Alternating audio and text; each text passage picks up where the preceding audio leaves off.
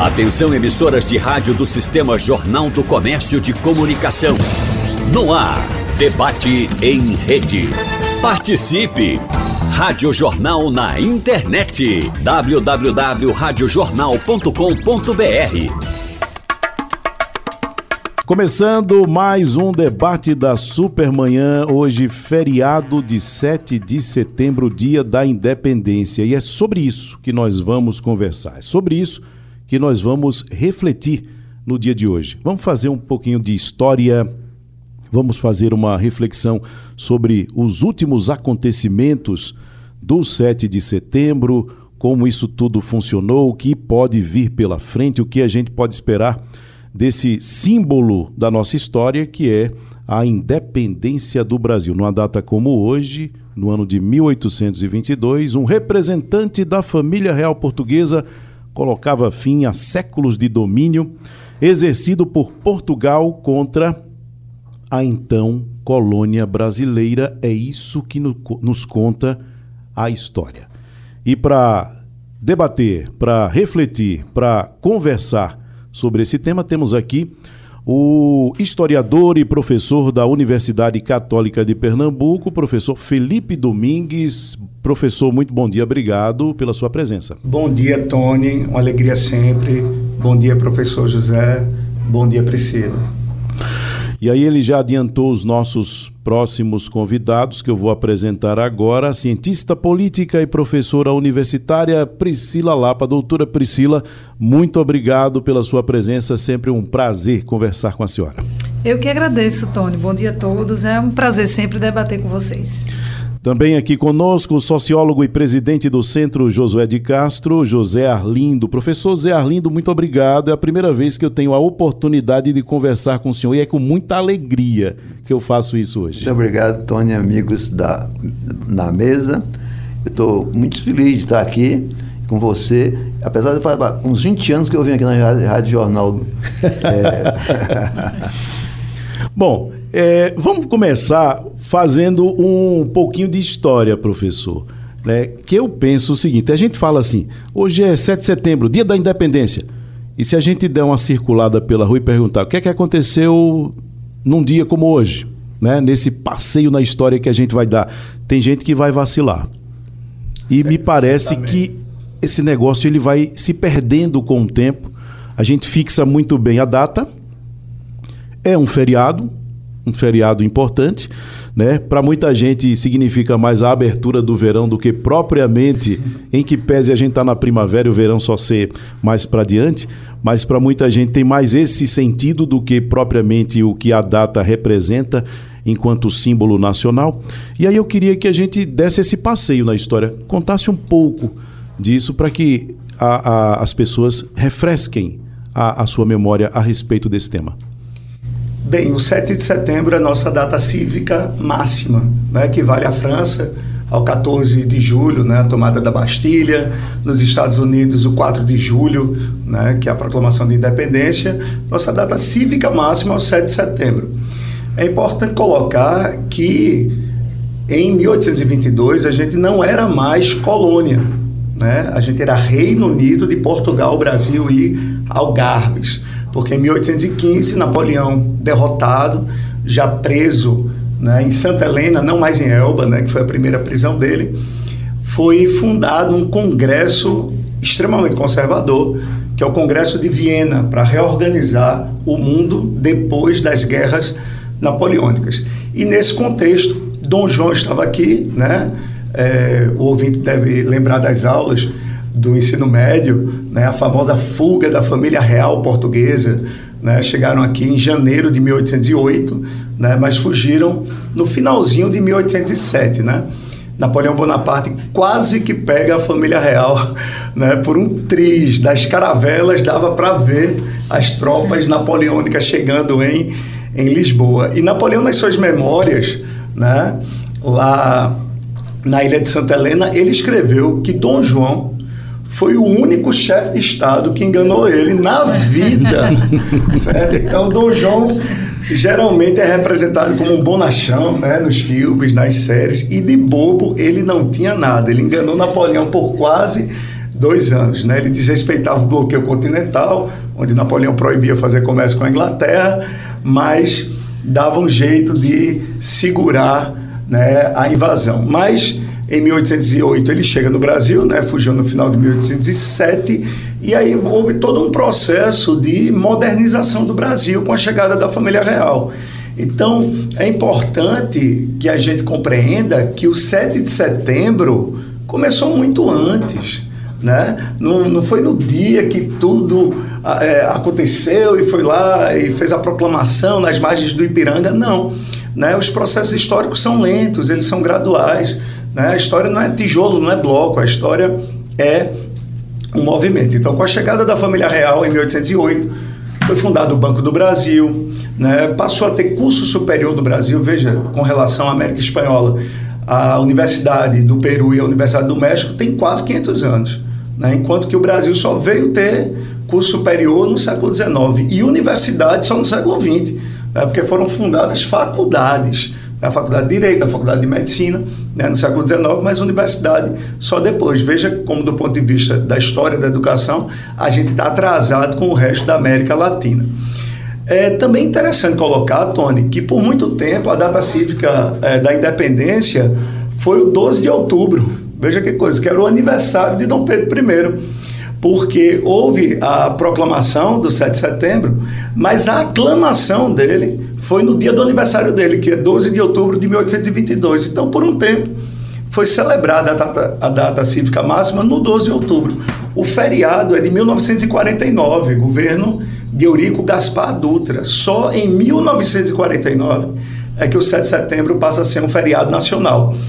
Então, isso faz parte de todo um projeto de construção da identidade nacional. O hino, a data cívica máxima de um país, quem são os nossos heróis né? Para os amantes do futebol, a principal taça né, das Américas é a Libertadores da América. E pouca gente sabe que quem são os Libertadores da América? Padre Hidalgo no México, San Martín, né, é, argentino, Bolívar, que é venezuelano, e aqui Dom Pedro I. Só que aí a gente vai ter uma diferença é, gigante com relação à América é, espanhola porque nós vamos ficar independentes do Reino Unido, de Portugal, Brasil e Algarves, mas vamos herdar duas instituições da colônia: a escravidão e a monarquia. Então o Brasil ficou uma monarquia entre repúblicas, né? E aí a proclamação da República só vai ser, né, é outro feriado, 15 de novembro de 1889. E a gente tem essa, esse horror na nossa história, que é sermos o último país das Américas a abolir a escravidão, né, só em 1888. Professor Zé Arlindo, é, como é que isso é, é, se deu na história do país, essa questão de essa data ir se tornando um símbolo, essa data ir sendo apropriada, porque quando a gente fala muito em apropriação hoje, mas esquece de tantas coisas que já foram apropriadas no passado e que também fazem parte da história do nosso país, né? Então, de repente a gente, eu, por exemplo, só tenho memória da comemoração do 7 de setembro com desfile militar. Somente. Eu não sei que outra forma poderia se comemorar. Isso não passa pela minha cabeça, porque eu cresci vendo desfile militar no 7 de setembro. Bom, mais uma vez, bom dia. Eu acho que o professor já contextualizou muito bem os acontecimentos é, que levaram ao 7 de setembro e depois ao, que foi comemorado inicialmente em outubro, com o aniversário de Dom Pedro. É, mais, uma, mais importante, Tony, você colocou no início, é, o que é que, qual é o legado principal desse momento? O legado principal é essa chamada unidade nacional, unidade territorial. O Brasil manteve o território por essa razão que o professor falou, de já ser um reino, Reino Unido, ele transformou-se num reino sob a bandeira dos Braganças e as elites políticas principalmente as três principais, que já existiam, uma, um país estava se modernizando economicamente, abertura dos, é, do, a, abertura dos portos, as chamadas nações amigas, favoreceu um certo crescimento econômico, uma certa consolidação de setores é, com interesses comerciais fortes. E o alegado é esse, é a unidade nacional. O Brasil, o Brasil é um país com todos os problemas, e o o professor levantou, nós herdamos aí a unidade, a língua, e herdamos também a monarquia portuguesa e herdamos a escravidão da, que veio da monarquia. Tá e na América Latina houve uma profusão de países que as oligarquias, as, elites locais se degladiaram e não houve, né, não houve condições de criar uma unidade latino-americana. Bom, então isso é importante. É, na outra rodada, então, esse, eu quero frisar isso. O legado principal do 7 de setembro é essa unidade. É o, a, o, o, tamanho do Brasil, depois foi acrescentado aqui a Cloac e tal, mas o tamanho do Brasil, o legado, é a, a língua única, o governo único, a formação da brasilidade, o, o, exército, não sei, professor, se já se pode dizer que ali se forma um exército é, o início do exército, ele só se consolida com Caxias muito depois. E lembrando uma coisa, que teve resistências de um lado e de outro. O Pernambuco resistiu muito à independência. E a Bahia resistiu pelo lado contrário. Um general português não aceitou o grito da independência. E houve uma disputa é, armada. Ele se rebelou Quantos meses durou lá, professor? Durou bastante tempo, porque a data cívica máxima da Bahia é o 2 de julho de 1823. 3, é. Então é quando a Bahia teve, consegue. exatamente, teve é, um mês, Tony, um mês de luta é, contra a independência, liderado por esse, esse general que não era baiano, ele era português, sediado na Bahia. E aí a, a, os nativo, a, grupos locais se reuniram e tal, e conseguiram depois de um ano. Né? É uma coisa que. E a Bahia mantém essa tradição. A independência da Bahia, ela se dá quando, professor? Em 2 de julho de 1823. 23. É preciso desmistificar isso. Ah, a independência do Brasil foi pacífica. Não foi pacífica. Claro que na América Espanhola foi mais violento. Isso é, outro, isso é outra é. questão, né? Você vai ter na América Espanhola dois elites, né? A elite crioula, que é a elite branca, nascida na América. Cuidado em espanhol com os falsos cognatos, né? A elite crioula não tem nada a ver com negritude. A elite crioula é a elite branca nascida na é. América, contra a elite chapetone, que era a elite branca espanhola. Assim como na Espanha tem esse atrito né, de quem já construía uma identidade com a terra, com a América, com relação aos espanhóis, aqui também. Uma das características do nosso processo de independência né, era uma antipatia com os portugueses, porque eles ocupavam os melhores cargos aqui no Brasil. Né? Então, existia essa reacomodação de forças né, ali na primeira metade do século XIX.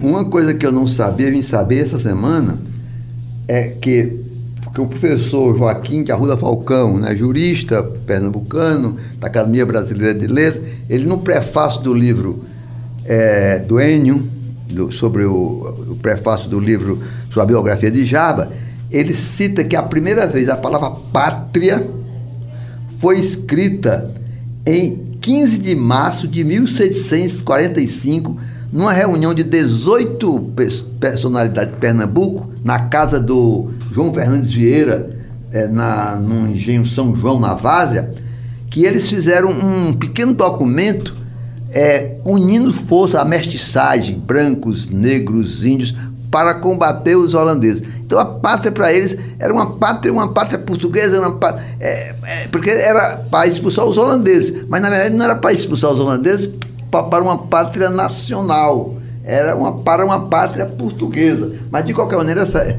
o Joaquim Falcão lembra disso, que a, a primeira grafia da palavra pátria, ele tira, tira do livro do José Carlos Rui. Foi aí. Então, a gente pode ter essa concepção de que vai se formando a ideia de pátria. E numa outra rodada vamos é, então a partir dessa ideia de que nós vamos a 7 de setembro marca uma identidade nacional, é, com, com pelo menos com uma, uma, uma unidade territorial, com unidade da, do regime, a monarquia, do sistema político. E num, na rodada seguinte vamos fazer.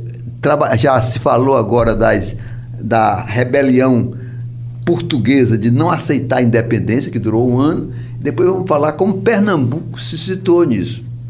Quer dizer, Pernambuco é, teve dificuldades, não pelo pela concepção general português, mas o Pernambuco já tentou a república duas vezes.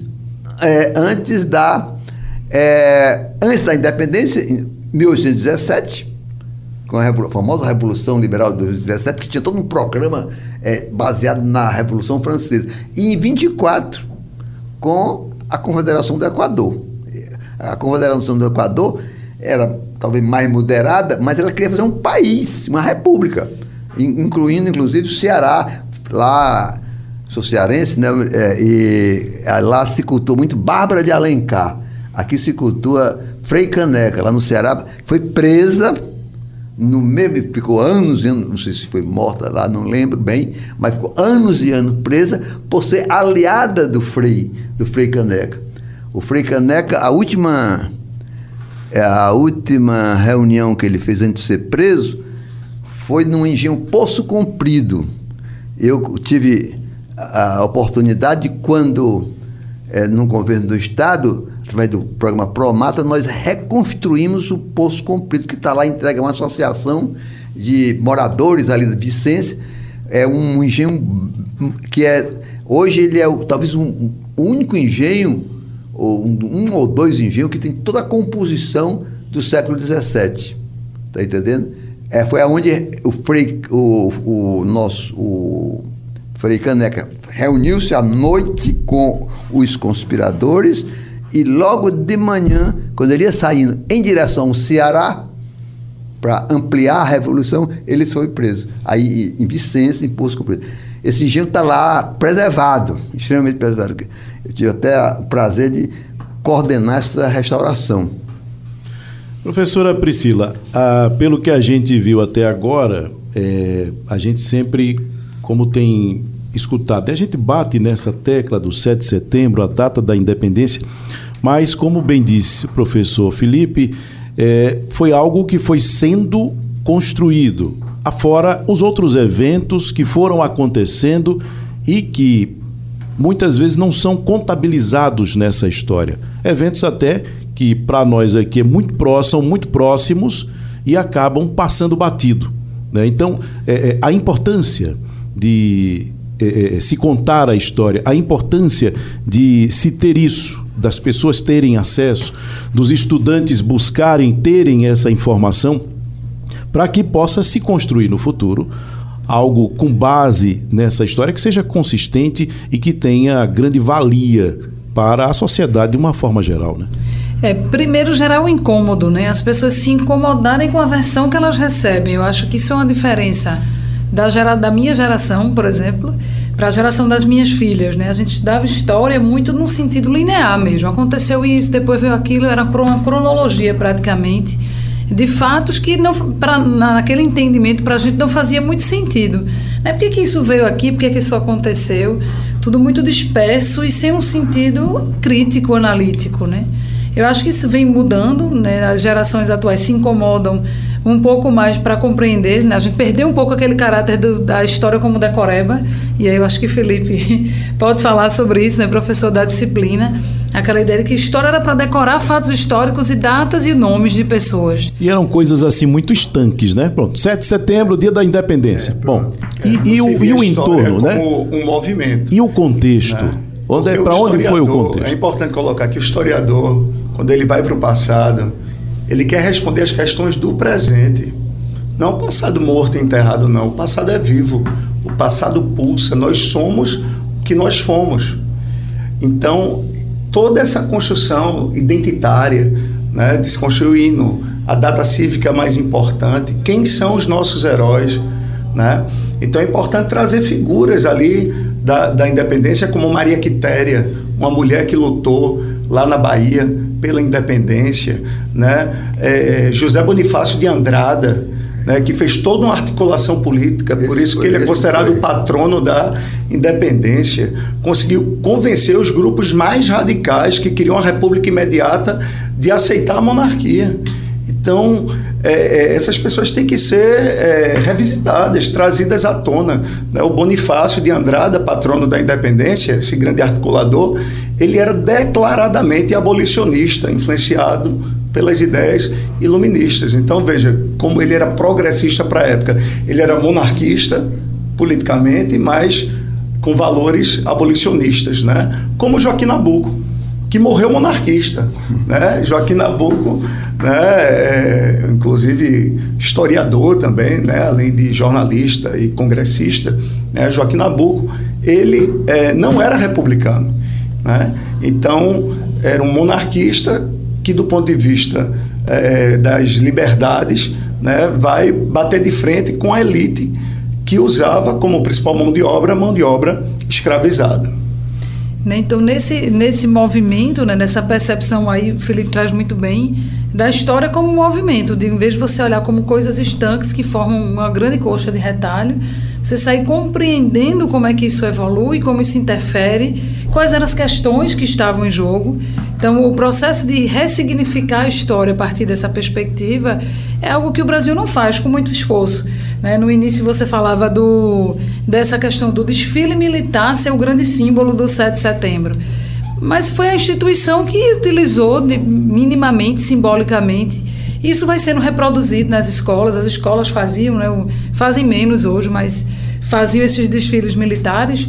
Mas outras instâncias também se apropriarem né, desse processo e poderem reproduzir de alguma forma isso no presente, né? Porque só faz sentido se for para isso. Então, por exemplo, você não vê debate nas casas legislativas, nos partidos políticos, revisitando esses episódios históricos como fonte de conhecimento, como fonte de reflexão para a gente se compreender como país. Então parece que a gente é, é, meio inerte nesse processo da compreensão da nossa história. E a gente associou isso a um valor político, a você querer discutir isso criticamente. Isso é coisa de esquerdista, né? Esquerdista que adora revisitar as coisas para poder. Os estereótipos, né? É. Professor de história é comunista e ateu. É, exatamente. o, que, o estereótipo. o cientista né? social, né, também, que é muito associado a essas visões, como se você olhar criticamente para os processos fosse você ser taxado de alguma coisa né, a partir de um viés ideológico. Né? Falando sobre o 7 de setembro, e aqui com a gente o historiador e professor da Universidade Católica de Pernambuco, Felipe Domingues, a cientista política e professora universitária Priscila Lapa, o sociólogo e presidente do Centro Josué de Castro, José Arlindo. A gente segue debatendo. No bloco anterior, a gente falou muito sobre história. A história que envolve o 7 de setembro, a gente pôde ver o quanto, considerando o contexto, tantos e tantos eventos aconteceram para que a gente chegasse à independência. Não foi uma coisa fácil, não foi uma coisa simples e é assim que a gente precisa entender e precisa tratar. Mas fazendo um recorte, né, corta para os tempos atuais. Há tempos, como eu tinha dito também no bloco anterior, a gente que acompanha as comemorações do 7 de setembro, pelo menos da minha geração, a gente se acostumou ao desfile cívico-militar. Na minha época era na Avenida Conde da Boa Vista, inclusive na época que eu servia ao Exército. Era na Conde da Boa Vista. Depois passou um tempo na Imbiribeira, tivemos aí a pandemia, tivemos um, uma também parada na comemoração, mas chegamos a essa época. Então, vínhamos comemorando e comemorando, as famílias iam para a avenida para assistir ao desfile, muitas escolas participavam também desse desfile. E aí, de repente, nós tivemos, é, com a chegada do presidente Bolsonaro ao poder, um tratamento diferenciado para esse 7 de setembro, para essa data que é uma data símbolo para a nação brasileira, uma espécie, vamos dizer assim, de apropriação, né? E aí a coisa ficou meio que como se fosse uma celebração de um governo e não a celebração de uma data importante para a nação. Professora, é, como é que a senhora enxerga isso tudo que aconteceu? E aí aqui a gente não está preocupado em fazer crítica a A, B ou C. A questão não é nem essa. Né? É analisar o 7 de setembro. Analisar o 7 de setembro, o que foi feito com o 7 de setembro, o que ele era e o que foi feito, especialmente nesse recorte que a gente está fazendo agora de tempo. Veja, para a gente conseguir olhar especificamente para essa data, a gente precisa contextualizar alguns, alguns movimentos do bolsonarismo, e aí não especificamente apenas de Bolsonaro, mas desse conjunto de ideias que foram sendo propagadas, alimentadas e tentando dar um formato ali de alguma coisa, de alguma narrativa política que pudesse fazer sentido num processo eleitoral. E isso não aconteceu apenas em relação né, ao 7 de setembro. Isso foi um movimento que foi sendo construído e que nesses ingredientes para compor essa narrativa tem elementos antissistema, né? Por isso, isso eu trago para reflexão porque parece até meio contraditório, né? Assim, eu vou simbolicamente resgatar a ideia de que eu quero reconstruir o meu país a partir da negação de algo que eu tenho, né? Então, eu nego a política, eu quero negar os partidos, eu quero negar o que está estabelecido, eu quero negar as lideranças e eu faço isso simbolicamente, trazendo questões da identidade nacional para dizer: se você é a favor do seu país, se você ainda quer o seu país vivo, venha comigo, né? O pano de fundo da narrativa era mais ou menos isso, porque do lado de cá a gente tem esse compromisso. E aí os símbolos nacionais aparecem como essa lembrança de reconstrução do país. Daí a associação ao 7 de setembro, a essas questões que dão a ideia de pátria, tem alguém defendendo a nossa pátria. E aí não é à toa que o slogan do governo né, traz o nome pátria, traz essa ideia de fortalecimento dessa identificação em contraditório às forças políticas divergentes. Né? Aí tem até um, uma fala de Bolsonaro bem simbólica desse, desse processo, quando ele dizia assim: quem está, quem defende o país está comigo, é melhor defender a bandeira. Estão dizendo que eu estou me apropriando da bandeira. Mas é melhor estar comigo quem acredita do que estar acreditando em foice, em martelo, em Che Guevara, em arco-íris. Aí ele sai fazendo a contraposição a esses outros símbolos. Que a bandeira nunca vai ser vermelha, né? Que a bandeira, essa essa, esse grande lema aí, né, do, do bolsonarismo, de combate ao vermelho como algo que antagoniza a pátria, que antagoniza o projeto de país. Então é a tentativa de você capitalizar esse sentimento desse incômodo com o que está estabelecido e aí contraditoriamente né, você trazendo alguém que é extremamente ligado a esse sistema, né, alguém extremamente identificado com isso, mas com essa tentativa de fazer essa associação entre quem quer o país de pé e aí você traz outros símbolos, traz o símbolo né, das forças armadas e tudo mais. Agora isso existem alguns erros de cálculo do quanto esse discurso fazia sentido majoritariamente né, para a população. Ele faz sentido para esse segmento que já tinha a tendência de por, alimentado por outras ideias políticas também de fazer coro nesse, nessa ideia de que Bolsonaro representava a capacidade de reestruturar o país.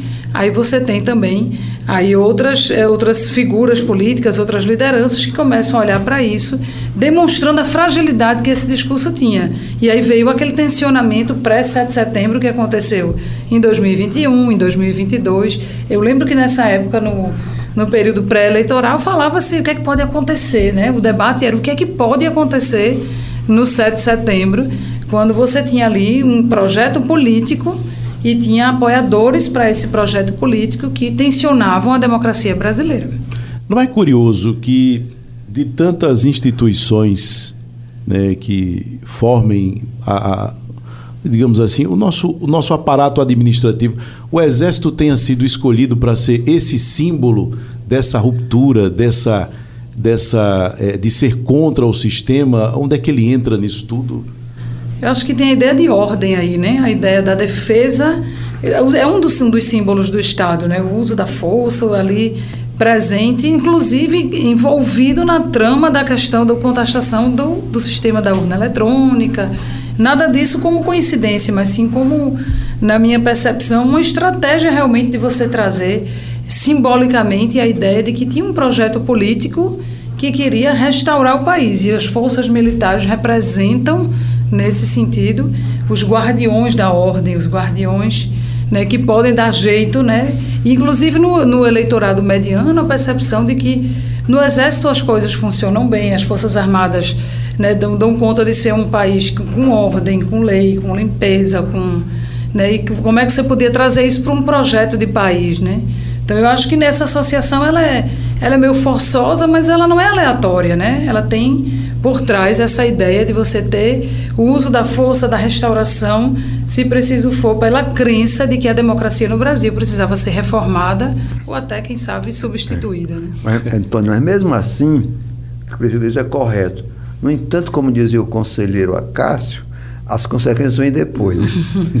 E o, foi tão desmantelado, tão des, é, desconectado ao chamado projeto bolsonarista, que as forças, as próprias forças armadas devem ter se incomodado, a, a, digo a, a maioria, a grande maioria, com esse envolvimento de identidade entre governo e instituição de Estado, que as Forças Armadas, que durante um, um fizeram um esforço enorme para recuperar a, a, o sentimento de apoio da população é, na opinião pública, né?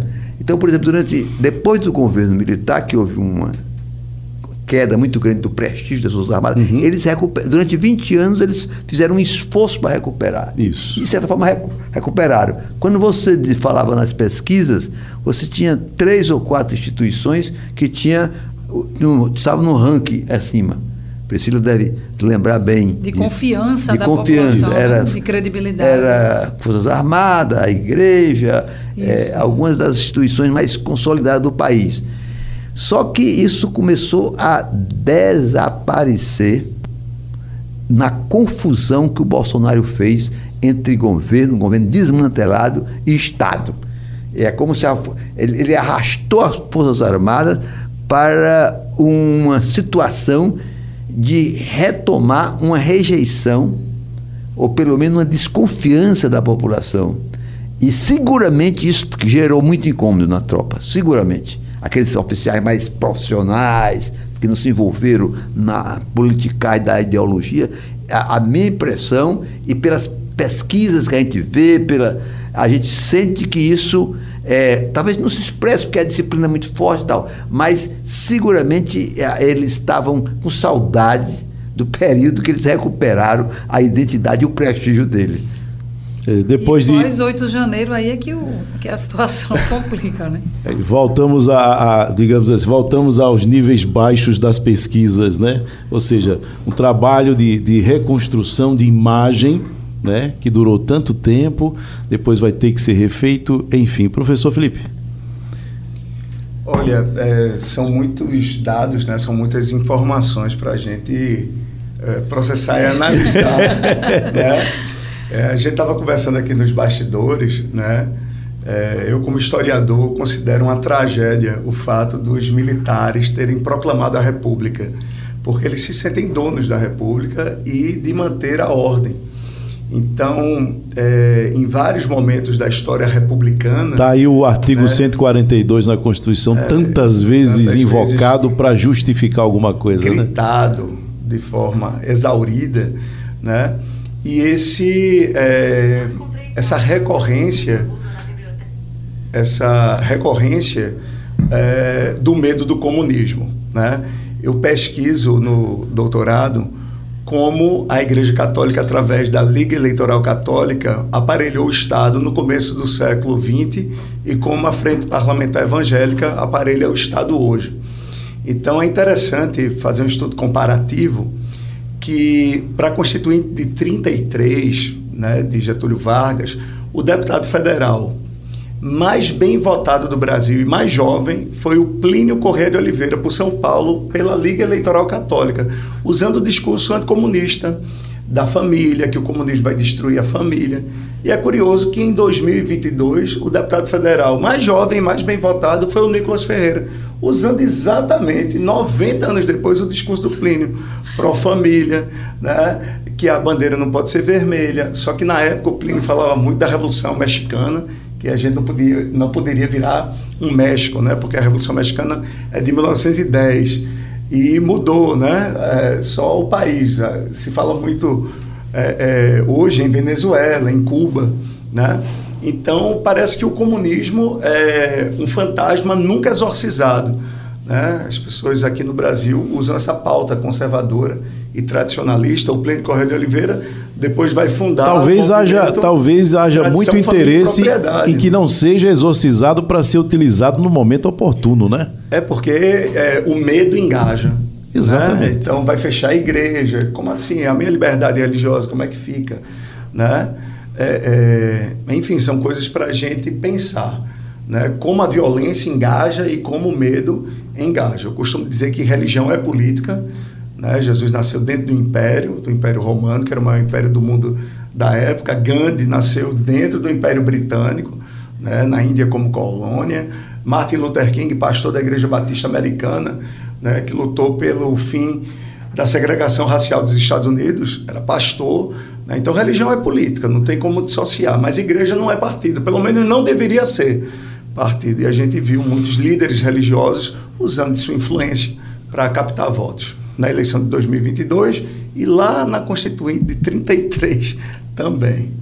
É, eu acho que nenhuma instituição e nenhum ator político ele é inocente, né? Assim, ele não age sob certos estímulos e sob certos interesses. Eu não tenho dúvida de que o governo Bolsonaro acabou dando voz alguns segmentos da sociedade que, em outros governos, em outras circunstâncias, não conseguiam ter uma forma mais alicerçada de, de postar seus interesses na, nessa arena nessa arena de decisões orçamentárias, inclusive, e que com o governo Bolsonaro passou. Então, a gente pode tratar os militares dentro dessa perspectiva como um grupo de interesse que tem seus interesses institucionais, de recursos. A gente viu durante a era Bolsonaro, por exemplo, muitas promoções, a carreira né, sendo, em, em, certa medida, muita gente falou né, de, do topo da carreira, profissionais que lá na hierarquia demorariam tantos anos para conseguir chegar no topo da carreira dentro do, do, né, do, militarismo e que teve esse processo acelerado, número de promoções e a o próprio orçamento do Exército, que foi motivo de, também de, de matérias de que estariam comprando itens indevidos, né, que estava ali passando por uma fase de certa forma de regalia. A gente não pode generalizar e dizer que isso é a realidade de todos os atores e de toda a instituição, mas é certo que houve né, ali o conjunto de interesses e de benefícios e privilégios, por esse ser um grupo de interesse que compunha ali dentro, era uma das forças do alicerce do governo Bolsonaro. Então, toda vez que tem a participação num governo, você tem o que é bom, você ganha acesso ao poder e isso gera né, uma perspectiva de, de manutenção, de aspiração dessa manutenção do poder, mas tem as perdas, né? Sempre vão ter. Aí você começa a fazer parte da prestação de contas, do ponto de vista da contabilidade, do que o cidadão começa a enxergar, entender e julgar se aquilo é correto, se não é. A gente teve uma super exposição, por exemplo, da, da um, do, um, dos ingredientes de credibilidade, como o professor Zerlin trouxe, das Forças Armadas é a capacidade de gestão. Né, de que eles sabem gerir muito bem o orçamento que está sob sua responsabilidade. Aí você vai e tem militares no comando de ministérios importantes, inclusive o Ministério da Saúde no ápice da pandemia, mostrando ser uma, né, uma gestão desastrosa. Era pessoal, tinha uma questão pessoal ali, talvez a pessoa que estivesse ali né, definitivamente não era adequada, mas a própria instituição vai junto no momento em que ele dava entrevista fardado, que ele ia para atos políticos, ele foi para cima de trio elétrico durante atos políticos que Bolsonaro provocou, inclusive contrariando normas sanitárias, e ele estava lá. E contrariando normas do próprio Exército. Do né? próprio Exército. Então, essa mistura de, de situações gera realmente um novo debate, um novo olhar. Isso ele volta para o centro do, da questão, as Forças Armadas voltam para o centro do debate. Né, de que até que ponto elas estão blindadas de uma atuação política, de fazer parte de governos como grupos de interesse ou não. O que parecia algo resolvido, não, na verdade, não estava resolvido. A era Bolsonaro trouxe de volta essa possibilidade concreta. Né? E o ministro Pazuello muito mal assessorado, né, porque ele próprio externou né, que não sabia o que era o SUS antes de ser nomeado ministro da Saúde. Então, mesmo que ele não soubesse, não se fala uma coisa dessa é. ao, ao, assumir um ministério. E depois aquele vídeo que ele grava numa varanda né, com Bolsonaro, dizendo aqui é assim, ele manda e eu obedeço. Né? Então, imagina, o general recebendo ordem de um cabo. É, na verdade, é, o, é, exato. Na verdade, quando se fala naquelas manifestações na frente dos quartéis, é um ato claro de subversão. Você não pode, como você disse, Tony, imaginar na, numa estrutura hierárquica as Forças Armadas permitirem aquilo. A, a minha impressão é que aquilo ali que, causou um mal-estar na tropa. E a, quem garantia aquilo ali era uma parte dos, dos comandos. Está entendendo? Mas como tem a hierarquia, a obediência e tal, porque tanto é que o Bolsonaro apostou errado. Ele apostou, claro, ele apostou, como agora está se mostrando, claramente que ia dar um golpe. E, e não, e não encontrou respaldo na maioria. Ele, ele, ele assum, assumiu como verdadeiro o discurso da enturragem dele, de um grupo pequeno de generais. Ele, ele assumiu como verdadeiro. Aí ele ousou, ele ousou, ele nunca teve nenhuma predileção para governar. Tanto é que ele delegou aí ao, ao, a, aos orçamentos. O, o, o, governar não era o, principal. Ele queria se perpetuar no poder criar um novo modelo é, meio histriônico de, de governo, uma ditadura, etc. Tal.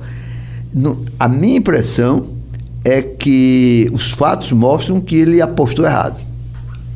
Quer dizer, ele se deixou embebedar pela o pequeno grupo de generais que estava em torno dele.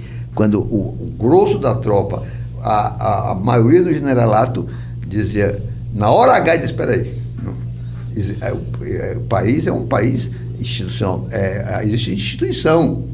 Quando você pega. Aí também a sociedade civil foi muito importante. Aquele documento, inclusive, de empresários importantes assinando lá em São Paulo, pessoas do banco, dos bancos, pessoas do empresariado, a elite paulista intelectual, manifesto forte. E, e as Forças Armadas nunca agiram, nunca agiram se não tivesse uma hegemonia, está entendendo? É, na sociedade. Nunca agiram. Em 64 você teve. A crise foi muito forte, a igreja entrou, as manifestações fortes de a marcha da família com Deus marcha, exatamente, com milhões de pessoas na rua, milhares de pessoas, a, imprensa, você não tinha um único jornal do país apoiando as tentativas de golpe, um único única televisão, a televisão devia ter um ou outro, apoiando diretamente, não, mas pelo menos é, meio assim, um outro canal de televisão, mas jornais, você tem a imprensa, os setores empresariais, você tem o setor bancário, mesmo a elite que podia ter medo da mudança de governo para um governo de esquerda, mesmo essa elite é, tem interesses internacionais. O país é um país globalizado. É um país em que os investimentos precisam ter certa funcionamento das instituições para funcionarem. E era claro que o governo existente de Bolsonaro não garantia as instituições. Não garantia. E isso criava uma desconfiança imensa.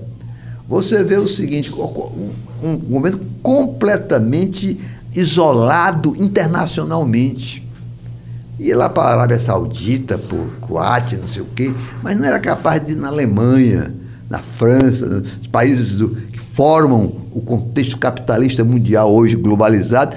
E as Forças Armadas e, e, entravam, não entravam nessa. Não entravam. tem um elemento importante. O Brasil não é um. O Brasil... É a não reeleição do Trump. Né? Porque Exatamente. Bolsonaro, importante. importante colocar, Bolsonaro se orgulhava em se auto-intitular, né? o Trump dos trópicos.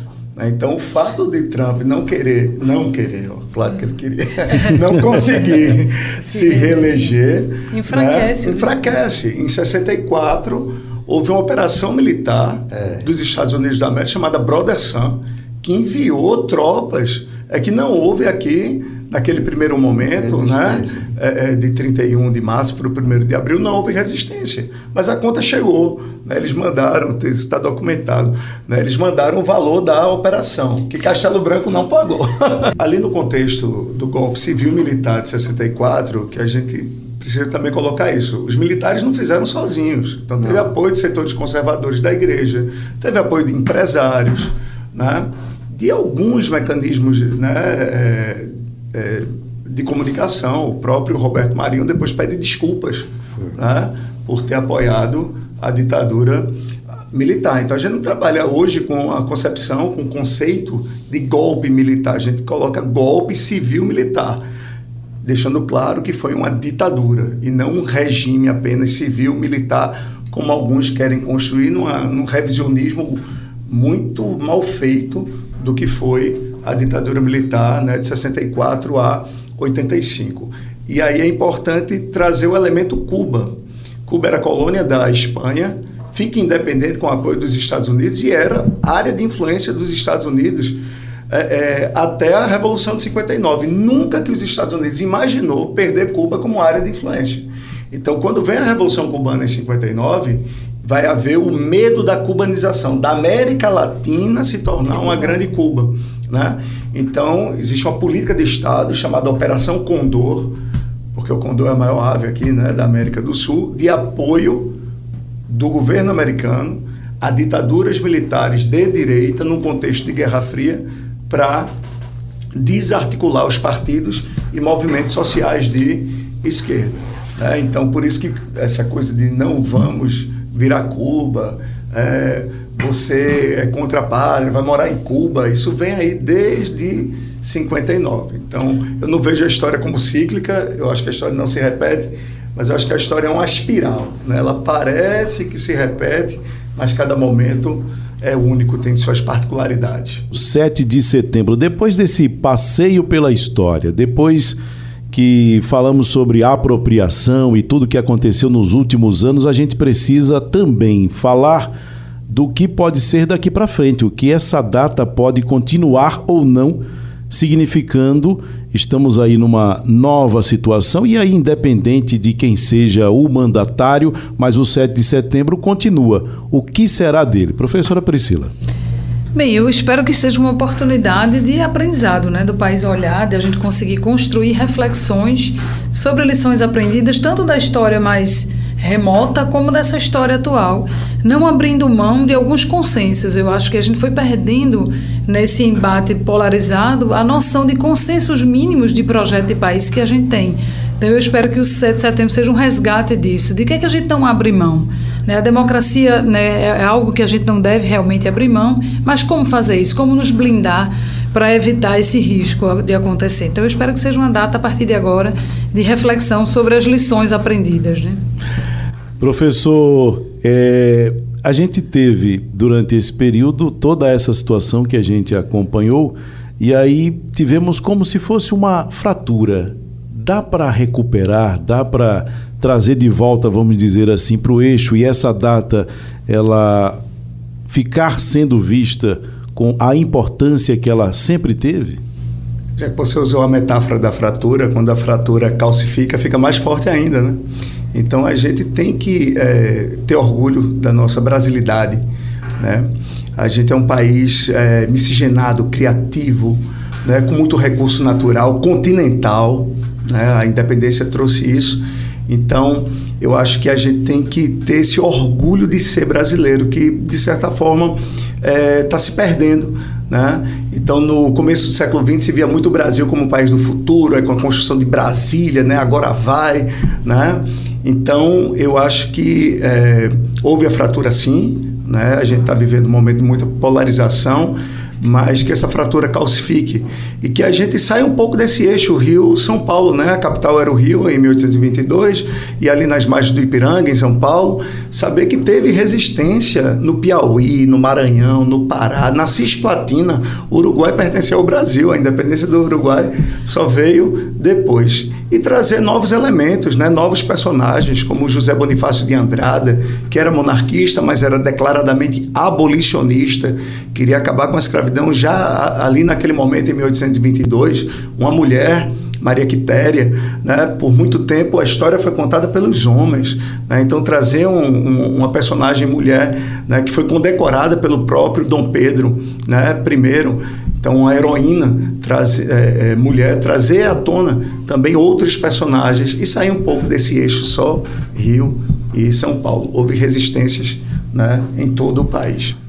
Professor é, Zé Arlindo. Eu acho que nós devemos é, evitar, por exemplo, é, repetir erros de, dos, em todos os lados. E uma das grandes lições é, na independência, separar claramente governo de Estado. Segunda coisa, como diz o Felipe, como diz Priscila, levantar em conta os valores básicos. Por exemplo, o Brasil é um país de vocação plural, plural socialmente, etnicamente e politicamente. Então, é cristalizar em cada evento, em cada comemoração dessa, a ideia da, é, de um país que representa valores é, de democracia, é, valores que precisam ampliar a igualdade, combater a desigualdade e sempre levando em conta os interesses, o país, é, todos os setores sociais. Quando você uniformiza, tenta fazer segregar, você vai ter uma polarização desnecessária. Você pode ter divergências políticas, disputar no campo político todas as divergências, é justo e natural. Agora, não se pode utilizar símbolos nacionais para é, criar é, fraturas que são que podem se tornar um país é, que não represente a, a sua verdadeira vocação plural. Por exemplo, o 7 de setembro pode voltar a ser para discutir, le, levantar os valores nacionais e apontar para o progresso, para o futuro. Esse é o nosso grande desafio. Aproveitando que o senhor está com a palavra, agradecer pela sua presença no nosso debate hoje. Muito obrigado para vocês, foi bom ter, ver vocês e aprender com esse pessoal novo aí, Priscila. Aí. Professora Priscila, muito agradecer obrigado. pelo novo, né? Adorei. e eu que agradeço e estou sempre à disposição. Professor? Uma alegria sempre, Tony. Foi uma alegria, um prazer debater aqui com Priscila e com o professor José Arlindo. Um forte abraço a todos. Bom, nosso debate é reprisado na madrugada na sua Rádio Jornal. Sugestão ou comentário sobre o programa que você acaba de ouvir, envie para o nosso WhatsApp 99147 8520.